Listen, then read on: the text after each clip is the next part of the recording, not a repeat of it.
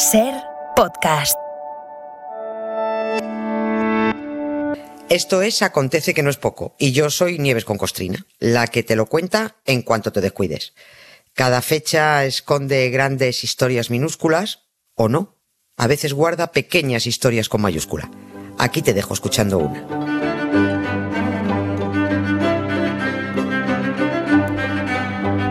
Es curioso, pero Nieves con Costrina empieza a parecerse a Paco Nadal.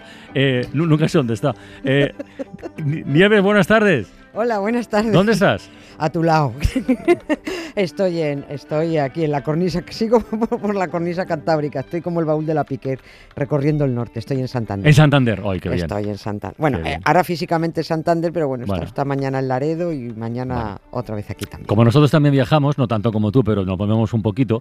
El otro día, en el, en el programa que hicimos en Pamplona, en la cuenta atrás de los Sanfermines, Sí. eh, yo ya comenté que no era mucho de Santos, eh, pero que nunca llegaría a tu nivel. Bueno, nivel de conocimiento del tema, quiero decir, ¿eh? Y, y hoy vamos a confirmarlo, hoy lo confirmamos con la historia de San Jorge, de San Jordi y el dragón. ¿eh? Sí, Venga, a sí. ver. ¿Te acuerdas que lo habíamos dejado Sí, pendiente, medio ¿no? pendiente, sí, Y- sí. me- un par de veces me has recordado. No se nos olvide San Jordi, ¿no? Eh, eh, fue cuando estuvimos hablando de aquel festival de ficción del martirologio romano Sí, con sí, sus sí. 7.000 Los santos 7.000 santos. sí, sí. vidas locas y sangrientas, ¿no? Bueno, decir que eh, decir San Jordi o San Jorge es ponerle inmediatamente el apellido y el dragón. Y el dragón, sí, y sí, el dragón, sí, ¿no? Porque esa es la imagen de él que hemos fijado en la retina, ¿no? Un tipo con armadura, subido a un caballo y matando a un dragón para rescatar a una princesa. Y claro, una se pregunta, ¿de dónde ha salido esa armadura medieval si el tal Jordi en sus orígenes era romano? ¿no? Ah, yo no Este- sabía eso. Claro, este tío tenía pecholata, Ah. en, en- en teoría, ¿no?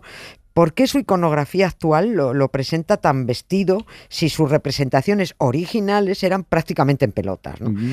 A- a- Así que, aunque estemos fuera de fecha y el 23 de abril quede lejos, bueno, pues vamos a presentar a este hombre y a saber cómo ha derivado de ir en taparrabos a ir con armadura. ¿no? Se llama evoluciona eso. Está sí. encapachado en este, este, cómo ha cambiado el look, ¿no? Bueno, pues lo que ha pachado es que había tantos San Jorges Ah, que al final hicieron un apaño y se quedaron con el más divertido. Pero ¿cómo había- tantos? o sea, ¿Había más de huevo- uno? huevo- había un huevo de San Jorge. a ver. A ver, para entender bien cómo funcionaba esto de, de- de inventar vidas de santos, tenemos que hablar de un libro del siglo XIII muy curioso que se titula La leyenda áurea o La leyenda dorada. Es un novelón que escribió el obispo de Génova. Eh, llamaba, que se llamaba este hombre eh, Jacobo de la Vorágine o Santiago de la Vorágine. ¿El obispo? Es el mes lo mismo, sí, el obispo.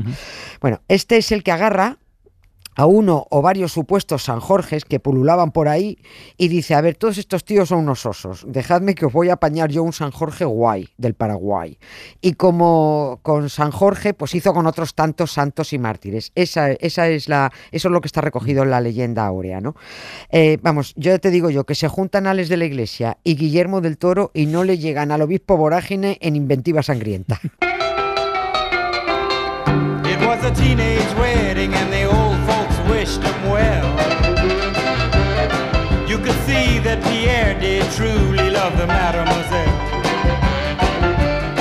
And now the young monsieur and madame have rung the chapel bell.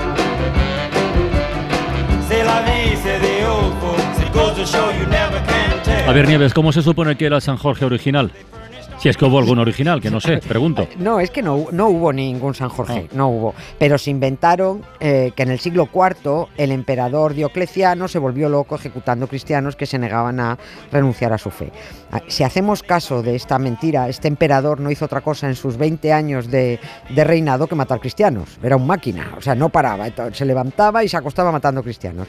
Casi siempre que se busca la biografía de un mártir o un santo, siempre empieza diciendo, durante las persecuciones de Diocleciano, siempre este tipo fue ejecutado, ¿no? Bueno, pues a los muchos y variados San Jorges también los persiguió, se supone, eh, Diocleciano, ¿no? A los martirizó y los ejecutó. Georgius eh, era uno o, o- o varios romanos que, que dijo él, antes muerto que sencillo, yo no abjuro del cristianismo, así que a este se supone que lo vistieron con unos calzoncillos, lo torturaron, lo decapitaron y ya está. Bueno, pues a partir de ahí se declaró, ya tenemos santo mártir, que se llamaba Georgius. Ahí empezó y se acaba San Georgius o San Jordi ¿No? o San Jorge O San- George, según el idioma. Sí, ya está, ya está, es que no hay, no hay más historia. Pero llegó el momento en que el obispo de Génova, el señor de la vorágine este, sacó la pluma de paseo y dijo, Aquí hay que animar la fe y hay que hacerlo de forma divertida. Voy a inventarme la vida de unos cuantos santos y mártires porque solo los conocemos de Boquiqui y esto se acaba olvidando, ¿no?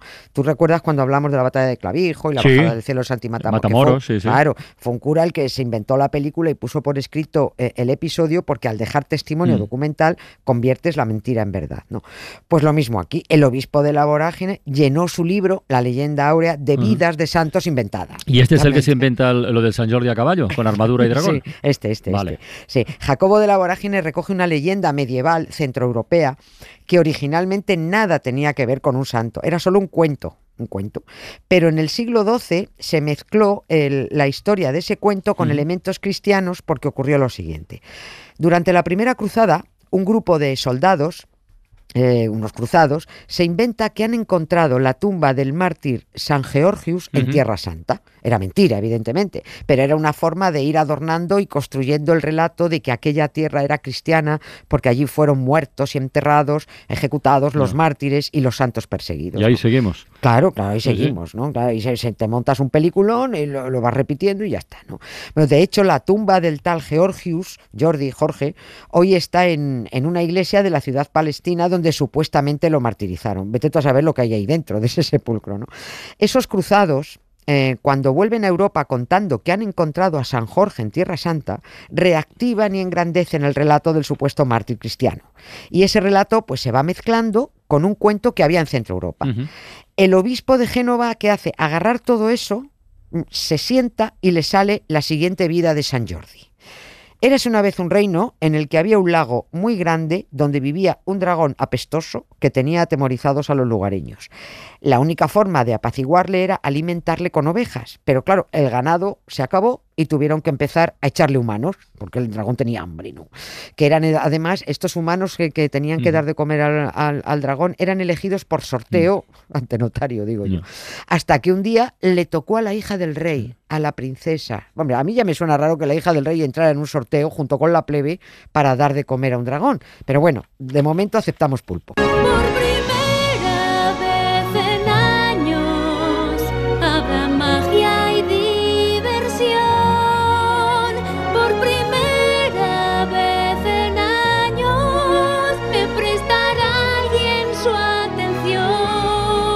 Has dejado el relato en un punto que tiene que estar a punto de aparecer San Jordi. Claro. A caballo y con armadura. Claro, era para coger aire. Claro. Sí. Ver, San Jordi apareció en el momento justo. Cuando el dragón estaba a punto de devorar a la princesa, apareció él, guapo, lanzanristre, armado, punta en blanco. Por cierto, no sé si has oído alguna vez eso de ir de punta en blanco. Sí, cuando sí. vas muy elegante, se supone, Claro, ¿no? pues viene de ahí. Ah, ah, claro, pero es que ahora parece que Ah. ir de punta en blanco es ir como un pincel, muy Sí, arregladito sí. y muy aseado. Pero en aquella época, si te encontrabas con alguien de punta en blanco, mejor te apartas. ¿Por qué? Porque significaba que llevabas eh, las armas desnudas, muy Ah, afiladas, puntiagudas. Es decir, Vale. eh, el caballero iba armado de punta en blanco, listo para entrar en combate o para O atacar. sea, el punta en blanco no se refería a la vestimenta, No. sino al armamento. Exactamente. Vale, ser- vale, bueno, precisamente de esta expresión deriva que consideremos una navaja o un cuchillo armas blancas, ¿eh? Ah, sí, porque son verdad, afiladas y, puntiagudas. ¿no? Bueno, pues San Jordi se va por el dragón, punta en blanco, ¿eh? y se hace con él, pero no lo mata, porque va, va a aparecer la faceta del San Jordi chantajista. Como chantajista. El caballerete le dice a la princesa, quítate el cinturón, princesa. Ata al dragón y tira para el pueblo con él. Y así llegaron San Jordi y la princesa llevando al dragón atado como si fuera ahí un pitbull, ¿no? O un caniche, depende. Los vecinos aterrorizados, por supuesto, porque ven aparecer Claro. del dragón y dice Jordi, tranquis, no pasa nada. Dios me ha traído hasta aquí para libraros de este monstruo. Creed en Cristo y en cuanto estéis todos bautizados, me lo cargo. Todos se bautizaron, San Jorge mató al dragón, a la chica la dejó plantada y colorín colorado este cuento se ha acabado. Claro, si se hubieran negado, por eso digo que era un chantajista, si se hubieran negado, Jordi suelta al dragón y se los merienda. Claro, pero bueno, todos acabaron bautizados, que era el objetivo, ¿no? Esto no habría pasado de ser lo que era uno de los muchos cuentos Ujú. populares medievales si no lo apunta todo el obispo en su leyenda áurea y así pasó Georgius de no ser nadie a ser todo lo que es ahora. Y sobre todo porque es el santo con la historia más peliculera y el look más atractivo del libro, que por supuesto eh, la leyenda áurea fue un exitazo de ventas y vamos, se lo quitaban de las manos. Bueno, pero por aquel entonces no existía la imprenta. Estabas hablando del siglo XIII, ¿no? Nada, nada, no, no, no. ¿Y qué hicieron? ¿Lo copiaban a mano? o- o- Claro, claro. eh, la leyenda ahora fue un magnífico instrumento de, de propaganda.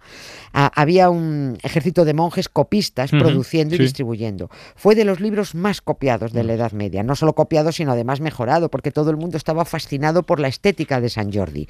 A partir de la publicación de la, de la historia eh, de la historia que escribió el obispo, todos los artistas se recrearon, en- especialmente en San Jordi, porque era el que daba más juego, ¿no? Pintores, escultores, miniaturistas, iluminadores de libros, todos fascinados y centrados en, en San Jordi, que era, era santo, era guerrero, coño, y es que encima era guapo. ¿De dónde No, viene la celebración del 23 de abril como, como Día del, de- del Libro? O sea, lo, lo de San Jordi en, en Cataluña y bueno, y en tantos otros lugares ya. No- Porque, a ver, pues porque era mm, porque era un santo muy chulo, era un santo de los eh, era, era, era de los favoritos eh, y te- tenía una pose tenía una pose guerrera, molaba y, y y como a lo la- mejor por el cuento, por el cuento Claro. medieval, ¿no? Que era una No. historia, claro, literaria, No, vamos. o Sí, sea. y porque además eh, los, los británicos fueron los primeros en elegir la corona británica, fueron los primeros en elegir a, a, mm, a este a, a St. George como protector de la Ya, corona británica. sí, Entonces la corona de Aragón en un momento determinado eh, decidió que era que también era un santo muy muy muy chulo para para, para tenerlo, ¿no? Y, y por eso aquí también en España eh, lo eligieron como patrón durante las guerras con los musulmanes, ¿no? Porque lo mismo que se inventaron que una, que una virgen apedreó en Covadonga a los musulmanes o que Santi Matamoros Ah. eh, decapitaba por, por el norte. Pues coño, cada vez que había una guerra por los territorios aragoneses, siempre estaba muy bien que se apareciera San Jordi a echar un cable, ¿no? Y por eso No fue el favorito. artrosis, no tengo reuma, no tengo colesterol. No tengo azúcar, no tengo capa, ni tengo piedra en el riñón. Por eso cualquier sitio donde voy, todo el mundo me dice,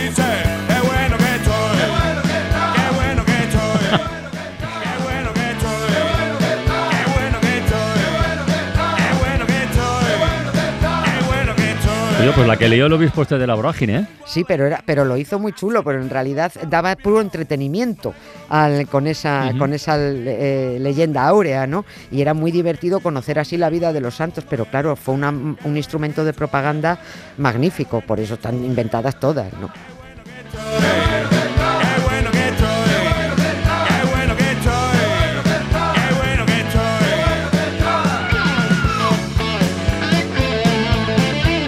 Bueno, y por Santander, ¿qué estás haciendo? A ver, que se sepa. Vamos allá.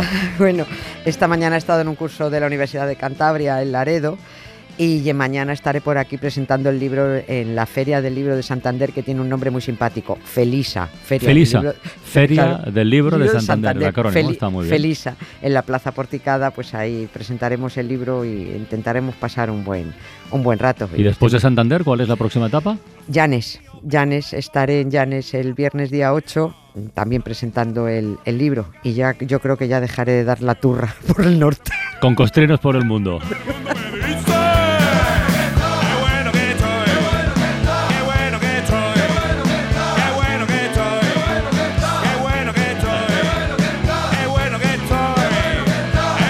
Hasta mañana, Nieves. Un beso. Un beso, Carlas, gracias. Suscríbete Acontece que no es poco. Todos los episodios y contenidos adicionales en la app de Cadena Ser y en nuestros canales de Apple Podcast, Spotify, iBox, Google Podcast y YouTube. Escúchanos en directo en la Ser de lunes a jueves a las 7 de la tarde. Cadena Ser. La radio.